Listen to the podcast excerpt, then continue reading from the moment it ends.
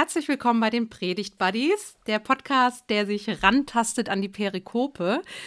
Und wir haben heute eine ganz besondere Folge. Wir haben nämlich wieder einen Gast oder eine Gästin. Ich äh, bin immer nicht so ganz sicher, wie es gegendert heißt. Wir haben eine Inspiratöse eingeladen. Das ist ja super für einen Podcast, der inspirieren möchte. Birgit Mattausch ist da. Herzlich willkommen, Birgit Mattausch. Ich werde gleich noch mehr zu dir sagen, aber ich will natürlich auch Anja noch begrüßen.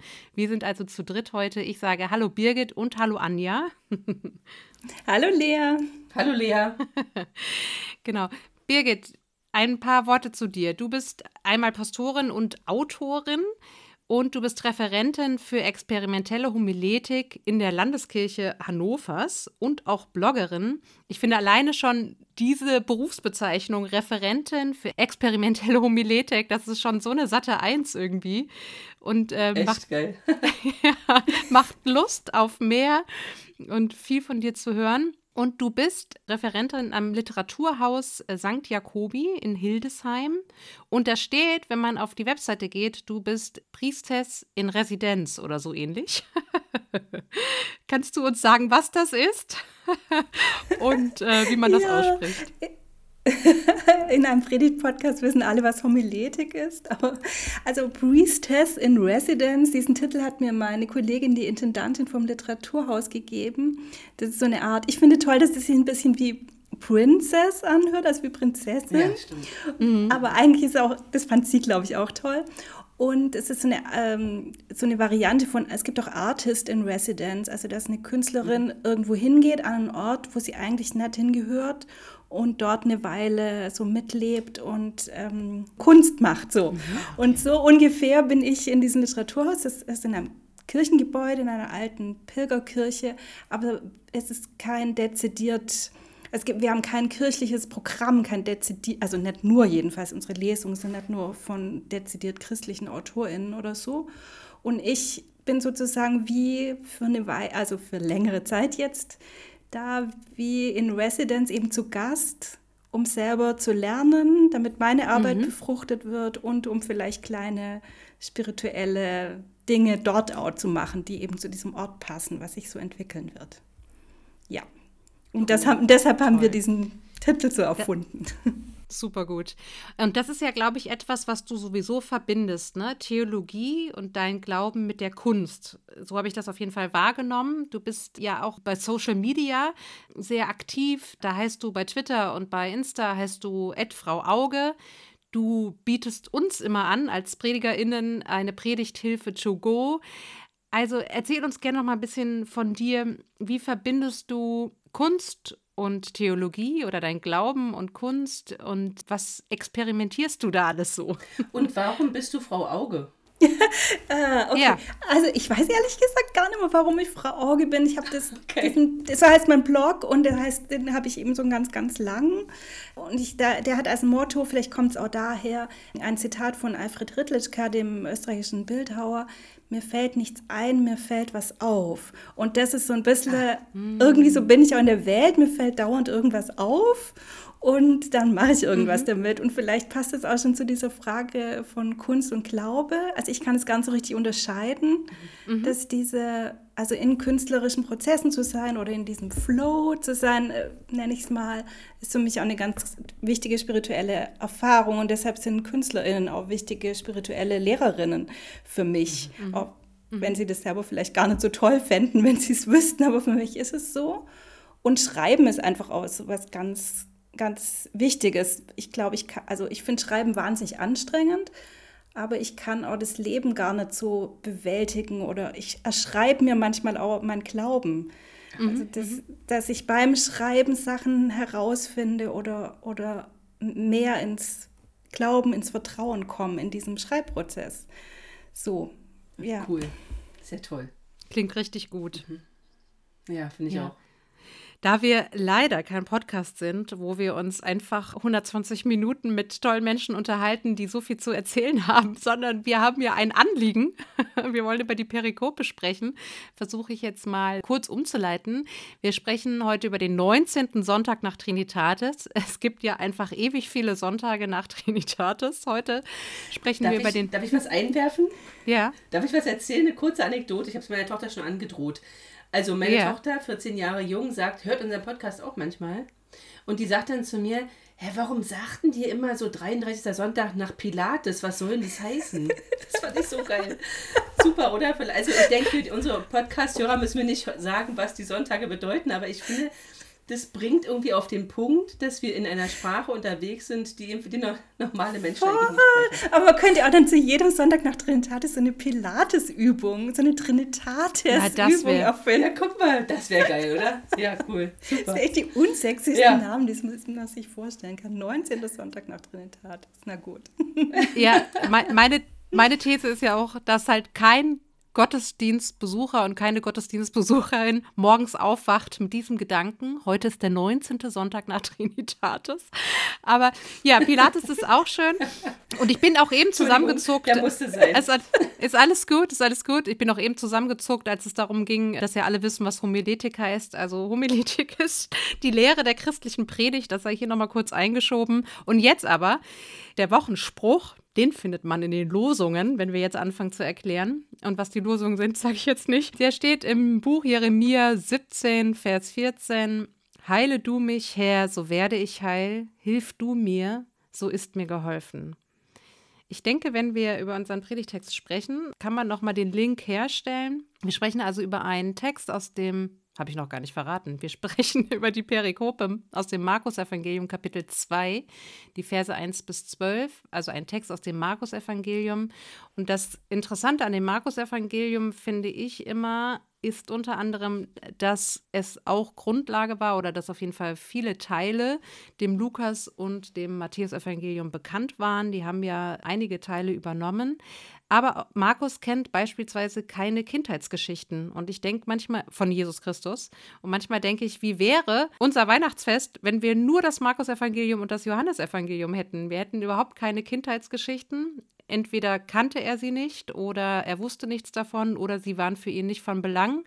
Markus beginnt direkt mit Johannes dem Täufer und dann einem erwachsenen Jesus Christus, der sich taufen lässt. Und dann fängt das Evangelium an, dass Jesus, so heißt es, seine Vollmacht zeigt. Er fängt an, böse Geister auszutreiben, fängt an, Menschen zu heilen, zeigt sich also der unsichtbaren und der sichtbaren Welt. Die nimmt auf jeden Fall Notiz von ihm und merkt, dieser Mann hat irgendwie was zu sagen. Auch die Menschen stellen fest, der predigt, der redet irgendwie anders als die Schriftgelehrten. Und dann kommt dieser Text, den wir jetzt mal hören werden. Und Birgit wird ihn uns vorlesen. Birgit, verrat uns gerne noch, nach welcher Übersetzung du das machst. Und dann lauschen wir dir. Ich habe jetzt mal eine neue Genfer Übersetzung genommen. Mhm. Sehr gerne. Okay, Markus 2. Einige Tage später kehrte Jesus nach Kapharnaum zurück. Es sprach sich schnell herum, dass er wieder zu Hause war. Da versammelten sich so viele Menschen bei ihm, dass kein Platz mehr war, nicht einmal vor dem Haus. Während er ihnen das Wort Gottes verkündete, wurde ein Gelähmter gebracht. Vier Männer trugen ihn. Sie wollten mit ihm zu Jesus. Doch es herrschte ein solches Gedränge, dass sie nicht zu ihm durchkamen. Da deckten sie das Dach über der Stelle ab, wo Jesus sich befand, und machten eine Öffnung, durch die sie den Gelähmten auf seiner Matte hinunterließen. Als Jesus ihren Glauben sah, sagte er zu dem Gelähmten, Mein Sohn, deine Sünden sind dir vergeben. Einige Schriftgelehrte, die dort saßen, lehnten sich innerlich dagegen auf. Wie kann dieser Mensch es wagen, so etwas zu sagen, dachten sie. Das ist ja Gotteslästerung. Niemand kann Sünden vergeben außer Gott. Jesus hatte in seinem Geist sofort erkannt, was in ihnen vorging. Warum gebt ihr solchen Gedanken Raum in eurem Herzen? fragte er sie. Was ist leichter? Zu dem Gelähmten zu sagen, deine Sünden sind dir vergeben? Oder steh auf, nimm deine Matte und geh umher. Doch ihr sollt wissen, dass der Menschensohn die Vollmacht hat, hier auf der Erde Sünden zu vergeben. Und er wandte sich zu dem Gelähmten und sagte, ich befehle dir, steh auf, nimm deine Matte und geh nach Hause.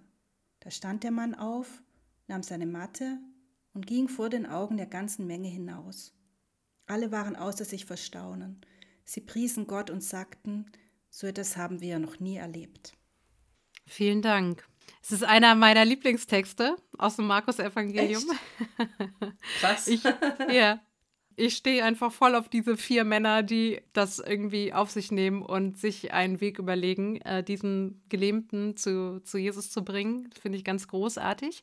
Aber ich darf gar nicht anfangen, sondern ihr beide dürft anfangen.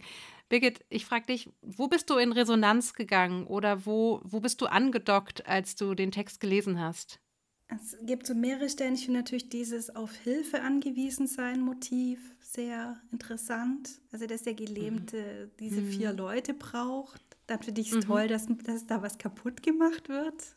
Mhm. das Dach.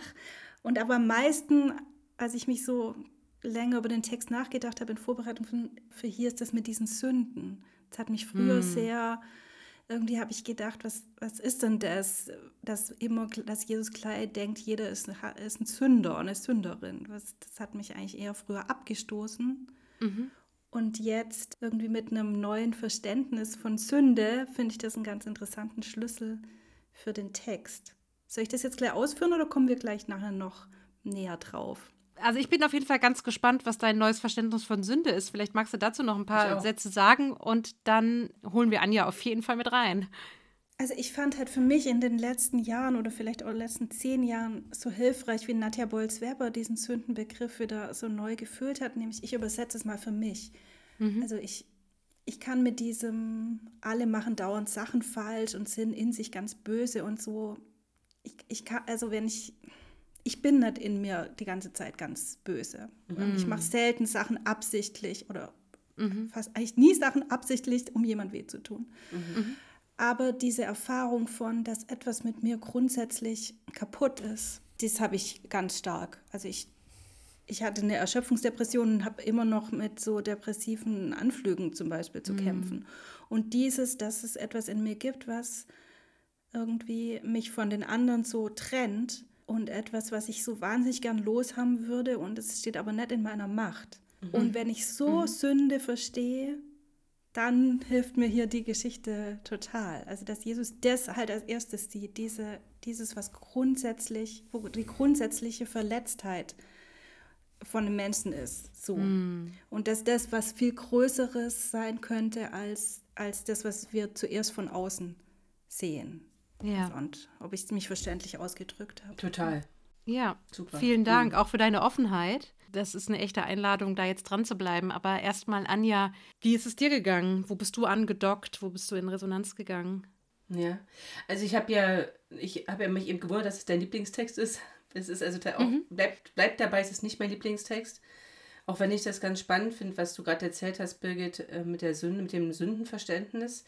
Ich kann damit auch nichts anfangen, dass der Mensch immer in sich schlecht ist. Das, davon halte ich gar nichts. Ich habe eher dieses Thema in mir, diese Frage, sollte Gott es ernst meinen? Sollte es wirklich so sein, dass Gott möchte, dass es allen Menschen wohlgeht? Und dass ich Teil davon bin, dass es allen Menschen wohlgeht. Und das bringt mich in die totale Abhängigkeit von Gott, weil ich es gar nicht, ich kann es gar nicht. So, auch, auch, auch mein Wollen. Auch mein, also wenn ich ganz tief in, mir, in mich hineinhöre, dann weiß ich, zuallererst drehe ich mich dann schon um mich und meine Familie. Das ist völlig, also so. Und da merke ich, da ist auf der Seite bei mir so ein Abgeschnittensein manchmal da. Also das Thema Sünde war auch eins, was ich mir hier angemalt habe.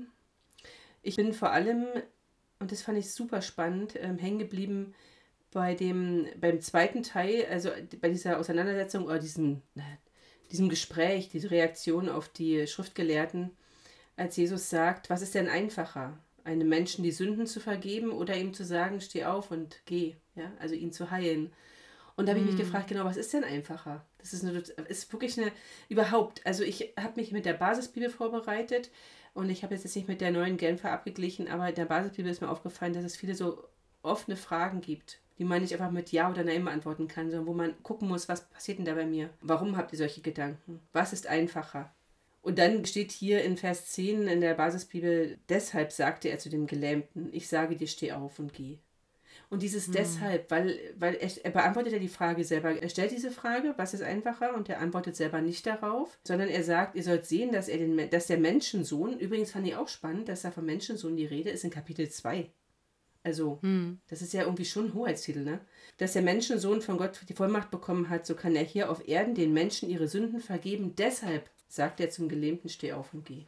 Also, dass sozusagen die Heilung mit der Sündenvergebung direkt zusammenhängt, dass da mhm. Jesus überhaupt gar keine Unterschiede macht, sondern sagt, das gehört alles zusammen. Und das, was du gesagt hast, Birgit, von der Nadia Bolz-Weber, die fasziniert mich total mit ihrer Erkenntnis, dass zum Heilwerden, zur persönlichen Heilung auch die innere Heilung gehört. Das innere mhm. Wiederhergestelltsein, in die Beziehung hinein wieder reingestellt sein. Jetzt habe ich ein Türgeräusch auf der Aufnahme. Mann, ey.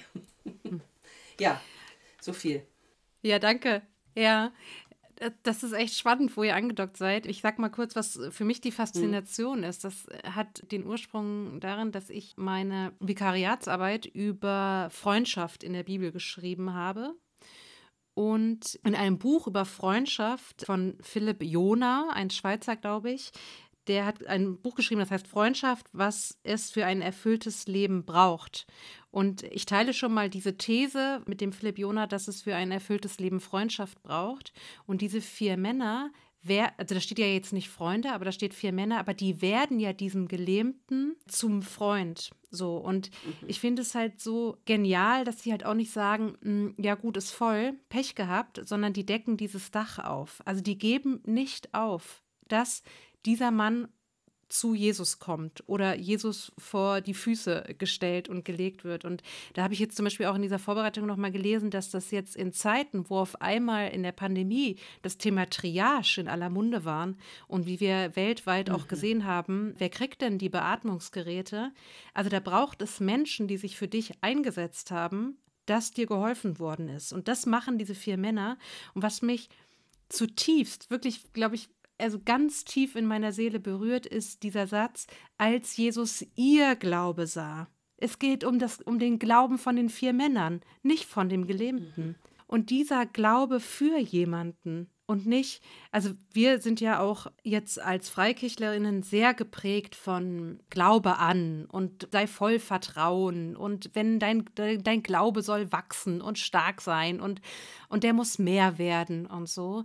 Nein, hier geht es um den Glauben der vier Männer und nicht um den Glauben von dem Gelähmten. Und das berührt mich so sehr, alleine dieser Satz, als er ihren, im Plural, als er ihren Glauben sah, hat sich Jesus dem angenommen. Und ich glaube, dass diese Welt das braucht. Die braucht vor allem nicht einen Glauben an, sondern einen Glauben für. Und das ist, glaube ich, das, was ich auch so meinen Kindern mitgeben will, dass ich für sie glaube, dass sich das Leben lohnt und für sie glaube, dass sie ihr Leben meistern werden. Und da komme ich wieder zu dem Link zu Philipp Jona. Das ist ja einer der schönsten Definitionen von Freundschaft, die ich kenne, ist, dass ein Freund oder eine Freundin ist dein Anwalt oder die Anwältin deiner Zukunft. Und das mhm. haben diese vier Männer eben gemacht. Die haben sich zum Anwalt für die Zukunft ihres gelähmten Freundes, so nenne ich ihn jetzt mal, gekümmert und das gemacht. Und Jesus hat es honoriert, indem er sagt, oder indem in diesem Text steht, als er ihren Glauben sah. Und ihr merkt, also ich bin tief berührt und kann diese ganze Sündengedöns erstmal zur Seite schieben. Aber natürlich habe ich auch darüber nachgedacht. Und Anja, und da finde ich es so spannend, auch in dieser Perikopenreihe ist ja ähm, Johannes Evangelium Johannes 8, wo die Frau in Flagranti erwischt worden ist und so weiter. Mhm. Und da, da wird ja dann auch gesagt, geh hinfort und sündige nicht mehr. Und wir haben das ja übersetzt als geh und bring dein Leben in Ordnung, ja, als mündiger Mensch, mhm. so. Und ja. da finde ich so spannend jetzt hier in Markus 2, was natürlich älter ist als das Johannesevangelium, völlig klar, sagt Jesus das zu dem, zu dem Gelähmten, der eigentlich gar nicht gehen kann. Steh auf und geh. Und vorher sagt er, deine Sünden sind dir vergeben. Das ist der zweite Punkt, was mich so sehr berührt, ist, Jesus sagt nicht, warte mal, bis ich brutalst gekreuzigt werde und hingerichtet werde, dann kann ich dir vielleicht vergeben, ja. sondern Jesus sagt es hier. Jesus sagt das hier, deine Sünden sind dir vergeben. Ja, und äh, das finde ich immer so, so wichtig für gruselige Kreuzestheologien, ja, dass Jesus das bereits hier kann. Natürlich weiß ich schon, dass man Evangelien von hinten nach vorne lesen sollen. Ich habe auch ein bisschen Theologie studiert, aber Jesus sagt es hier. Und er sagt nicht, warte mal, bis ich brutalst hingerichtet werde, dann kann ich dir vergeben. So, darum, darum mag ich diesen Text. Ja, er zieht sich ja aber durch alle Evangelien durch, dass ja Jesus nie, nicht erstmal von den Leuten erwartet, du musst erstmal daran glauben, an Kreuzigung, begraben werden, auferstehen und dann ist es alles richtig, sondern es geht ja immer um Beziehungsgeschehen. Das ist ja für mich das Faszinosum überhaupt an Jesus, dass er immer Beziehungen baut, dass das so sein Thema ist. Du hast ja mal ein, ein Frauenfrühstück zu dem Thema ne, gehabt, eine, ziemlich beste Freunde. Mhm. Als du das gerade erzählt hast mit den Freunden, erinnere ich mich, dass du das sehr eindrücklich in diesem Referat schilderst, wie bewegend es ist, dass die Freunde Anwalt für die Zukunft sind. Ja, stark. Ich habe auch noch einen Gedanken zu diesem Freundschaft. Ja, bitte. Das, äh, das gefällt mir auch total gut daran. Und gleichzeitig glaube ich, dass ich es für die Predigt auch noch interessant finden würde, dieses, das ist gerade dieses Glauben für, also wir glauben für andere Menschen, aber auch, dass andere Menschen für uns glauben. Ja. Also diese ja. Haltung, dass ich auch immer Empfangende bin, mhm. die scheint mir gerade total was zu sein, was wir Christenleute glaube gerade auch dieser Gesellschaft geben können, die so viel, ja auch begründet, so viel Angst, so viele Menschen haben Angst, zu kurz zu kommen oder, oder mhm. die, sie und er hat es nicht verdient und ich muss mir alles erleisten und so. Mhm. Und wenn ich selber die Erfahrung gemacht habe, dass ich auch Empfangende bin, dann muss ich nicht mehr so muss es mich nicht mehr so bedrohen, dass andere Menschen auch empfangend sind. Mhm. Und wenn das auch fürs Glauben gilt, wäre das ja wunderbar. Also, dass auch andere für mich glauben können und, und, und es reicht. Und was wir zusammen glauben, reicht. Es genügt. Ja. Es ist ja. genug für alle da. Ja, mhm. genug Brot und genug Glauben. Ja, und ich finde, ich finde, dieser Satz, ich glaube an dich, kann total unter Druck setzen. Aber zu sagen, ich glaube für dich, ja, ich glaube für dich, dass es Perspektive und Hoffnung gibt. Ich glaube für dich, dass du dein Leben meistern kannst. Ich glaube für dich, dass du glücklich werden kannst oder dass das reicht, der Glaube reicht und so. Also und ich finde das das glaube ich zutiefst, dass das auch dazu beiträgt, einander und miteinander zu heilen. Und ich vertrete ja die These, wir heilen einander oder gar nicht. Und mhm. das entdecke ich auch in Markus 2. Ja. Ich habe heute Morgen vor dem ersten Kaffee durch TikTok gescrollt und es kam so ein passendes TikTok und ich, ich will euch davon gerne erzählen und habe gerade ja. das Gefühl, ob das diese beiden Themen von diesem Sündending und diesen Freundschaft verbinden könnte. Das war von Coach Michael Warden was auch immer. Mhm. Und er sagt eben, stell dir kurz vor, guck mal, was ist die nächste Tür in dem Raum, wo du bist und denk an die und jetzt mach die Augen zu und stell dir vor, durch diese Tür kommt jemand rein, den du richtig lieb hast. Und diese Person kommt, stellt sich vor dich, schaut dich an, nimmt deine Hand und sagt, You are good, there's nothing wrong with you, nothing that has to needs to be fixed. Also du bist gut, es ist nichts an dir, nichts an dir ist falsch, nichts an dir muss gefixt werden. Du wirst okay sein. Hm. Und dann stell dir vor, was für ein Gefühl macht das in deinem Körper und dann sagt er kurz atme und nimmt das in dein Herz und so. Und ich dachte, krass, ich war da in meinem Bett noch und dachte, ja, wahrscheinlich hat Jesus mit diesem deine Sünden sind dir vergeben und später steh mhm. auf, nimm deine. Wahrscheinlich ist es so ein ähnliches, war das so ein ähnliches mhm. Gefühl in dem Körper von dem Mensch, wie mir es gerade bei diesem TikTok ging, während ich mhm. mir das mhm. vorgestellt habe.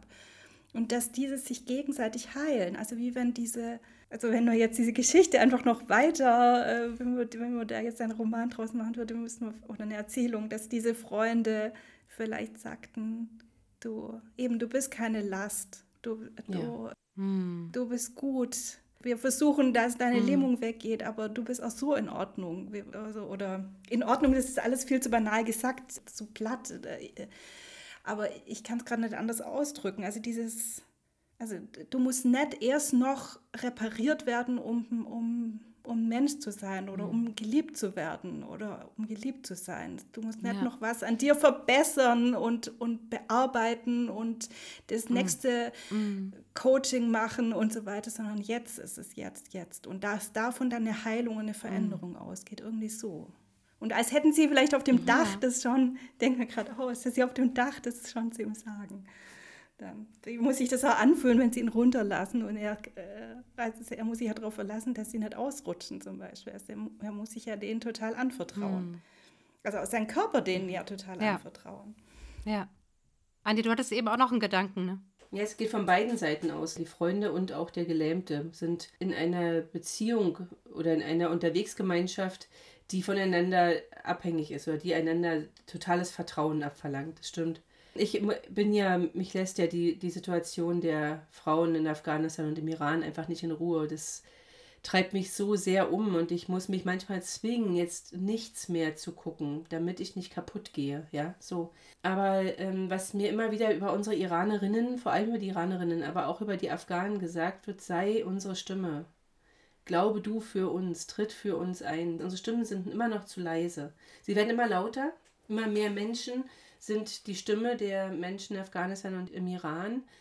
Aber das ist irgendwie auch sowas. Also jetzt mal weg von dem, von der biblischen Erzählung hin zur Alltagserzählung. Das, was wir jeden Tag erleben, jeden Tag wahrnehmen. Was ich so mitkriege bei Instagram und bei Twitter und Co., dass es so zwei, im Groben zwei große Gruppen gibt. Das sind die einen, die sehr viel Angst haben davor und sich nicht für, also nicht für jemanden eintreten sich nicht für jemanden stark machen, sondern, oder vielleicht doch auch, aber eben für ihresgleichen stark machen und dann eben die anderen, die gerade für die, die für sich selber nicht reden können, einstehen.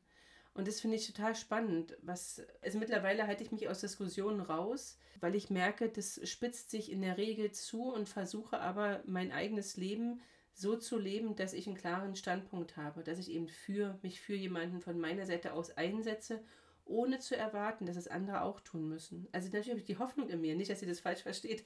Die Hoffnung ist riesig, dass Menschen sich für andere einsetzen, aber ich merke, dass mein für andere Sein, für andere Glauben, für andere Vertrauen unabhängig ist von dem, was andere tun. Und das ist, glaube ich, bei den Freunden hier auch so. Die können nicht, die wissen nicht, ob der sich jemals, ob sich jemals jemand für sie so einsetzen wird, aber sie tun es einfach. Ist auch unwichtig. Hm. Ja. Ich meine, warum predigen wir? Ist ja auch, dass wir unser unser Privileg, dass man uns irgendwie erlaubt, dass Leute uns zehn Minuten zuhören oder ich weiß nicht, wie lange ihr predigt und ein Mikrofon haben und, und Theologie haben studieren dürfen und, und uns ja. Zeit nehmen dürfen, über diese eigenartigen Texte nachzudenken und dann dieses Privileg zu nutzen irgendwie fürs, mhm. sag mal, mhm. pathetisch, fürs Reich Gottes und für dieses, fürs gute Leben für alle und fürs Menschen empowern und so ja. diese eigene ja. Begabung zu nutzen. Da wirklich auch ein großes Glück oder und, und aber gleichzeitig auch it's the job, also dazu. Ja. Ich glaube, dass was, was eben nicht passieren darf, als ich damals angefangen habe zu studieren und wir unsere ersten Predigtübungen machen mussten, da habe ich schon so gemerkt, beim Hören, auch beim Schreiben meiner eigenen ersten Predigt, dass so ein Appellhaftes ganz schnell passiert, dass ich ganz schnell glaube, ich muss den Leuten was mitgeben und das müssen sie jetzt doch verstehen und das müssen sie jetzt so und so tun. Nee, also eigentlich eher nicht, sondern ohne die Erwartung, dass andere das genauso machen. Und dann gebe ich dir völlig recht, Birgit. Wir sind in einem, wir haben wirklich dieses Vorrecht, dürfen uns mit diesen Texten auseinandersetzen und gucken, wo in unserem Alltag begegnet uns sowas ähnliches oder, oder eine Parallele. Ja, genau, ja. empowernd zu sprechen, die genau. anderen, den anderen genau. das zu ermöglichen, auch ja. so, so ermöglichen. Ja, genau. Ja, es gab ja diese große Anspruch- und Zuspruch-These. Nur, dass ja. halt äh, irgendwie Anspruch, niemand mit Anspruch geht halt keiner in Resonanz, die, die, die heilt ja, oder empowert okay. oder verändert. Genau, aber ja, ich das glaube, dass wir... Es wäre auch so gut, To-Do-Listen haben wir eh genug. Also das muss man jetzt wirklich sagen. Ja, genau. Also und die Leute, die uns zuhören, sind ja jetzt auch nicht die, die unterengagiert sind im Allgemeinen. Also. Ich glaube, dass wir schon ganz viel Evangelium benannt haben und schon immer gesagt haben, irgendwie, was für uns die gute Botschaft ist. Ich möchte trotzdem, dass wir es nochmal komprimiert sagen. Also ich möchte dich, Anja, und dich, Birgit, nochmal fragen, was ist für euch Stand jetzt die gute Botschaft an Markus 2, 1 bis 12? Anja, magst du anfangen? Mm, also ich werde, wenn die Frage kommen sollte, nein, ich werde ihn nicht predigen, den Text, weil ich dann Urlaub habe, den zweiten Sonntag Urlaub habe. Ich würde ihn, glaube ich, gerne predigen, merke ich. Und ich würde gerne über dieses, dass Jesus den Menschen die Sünden vergibt, reden und in diesem Sündenvergeben Heilung steckt und dass aber dieses Sündenvergeben eben nicht das meint, was wir ganz zu Beginn hatten, du machst dies und das und jenes falsch und du bist in dir falsch und schlecht, sondern eher dieses dich wieder in Beziehung stellen und dann daher kommend auch diese Freunde, die für ihren Freund glauben. Also wie rum ich das jetzt predigen würde, weiß ich nicht, aber ich glaube, dass, dass es so mein Fazit wäre, dass wir für andere uns einsetzen, dass wir für andere stehen, dass ich für andere glaube und dass andere für mich glauben. Ja, das finde ich einen sehr spannenden Gedanken. Ja, danke. Und du, Birgit? Ich predige auch nicht. Ich predige ja irgendwie fast nie mehr. Aber ich bin nächste Woche mit dem Spiritus-Text für evangelisch.de dran. Vielleicht verwende ich was davon. Ich glaube, mich beschäftigt immer noch am meisten dieses, das Angewiesensein auf andere mhm. ist okay. Mhm. Mhm. Und ist mhm. Teil von einem heilsamen Geschehen und mhm. keine nichts Falsches. Mhm. Ja, so. Cool. Jetzt das ja. Ganze noch ohne Verneinungen, aber das sowas kann ich dann nur schreiben, dann entsprechend. Hast du äh, schon eine Predigthilfe to go Idee für Markus 2?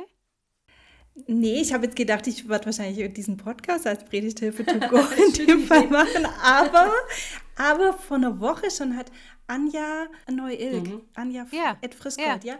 Die ja. hat was in ihren Stories gehabt, nämlich in Hannover ist gerade Simon Pfeffel, ein ganz toller Performance-Künstler, der 100 Tage jeden Tag eine Performance macht. Und er hat eine Performance gemacht, da hat er ein Brett äh, über wie so ein Geländer gelegt und er hat sich draufgelegt und, und war unter dem Abgrund sozusagen und es ging nur, weil auf der anderen Seite vier Leute, lustigerweise ausgerechnet vier Leute saßen und das mmh. Gegengewicht gemacht Ach, haben.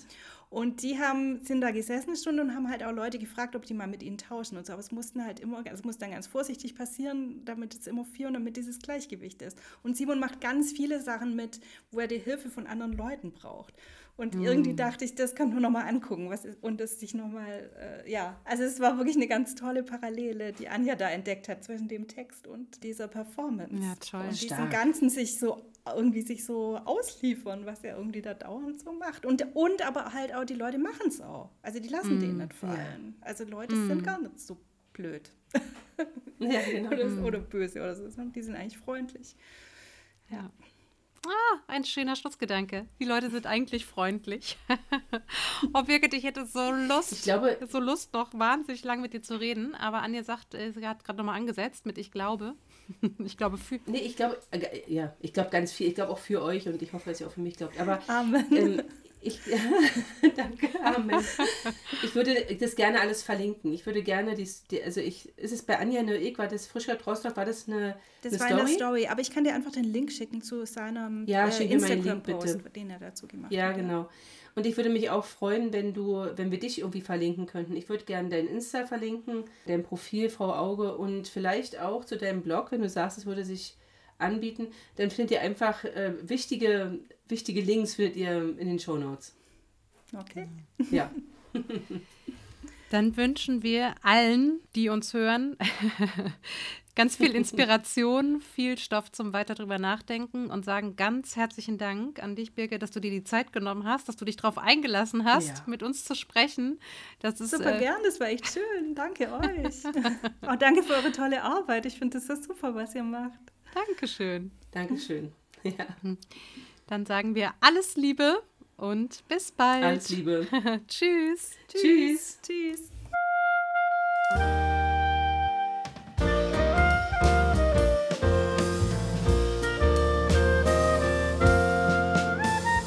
Bis nächsten Montag mit den Predigt Buddies.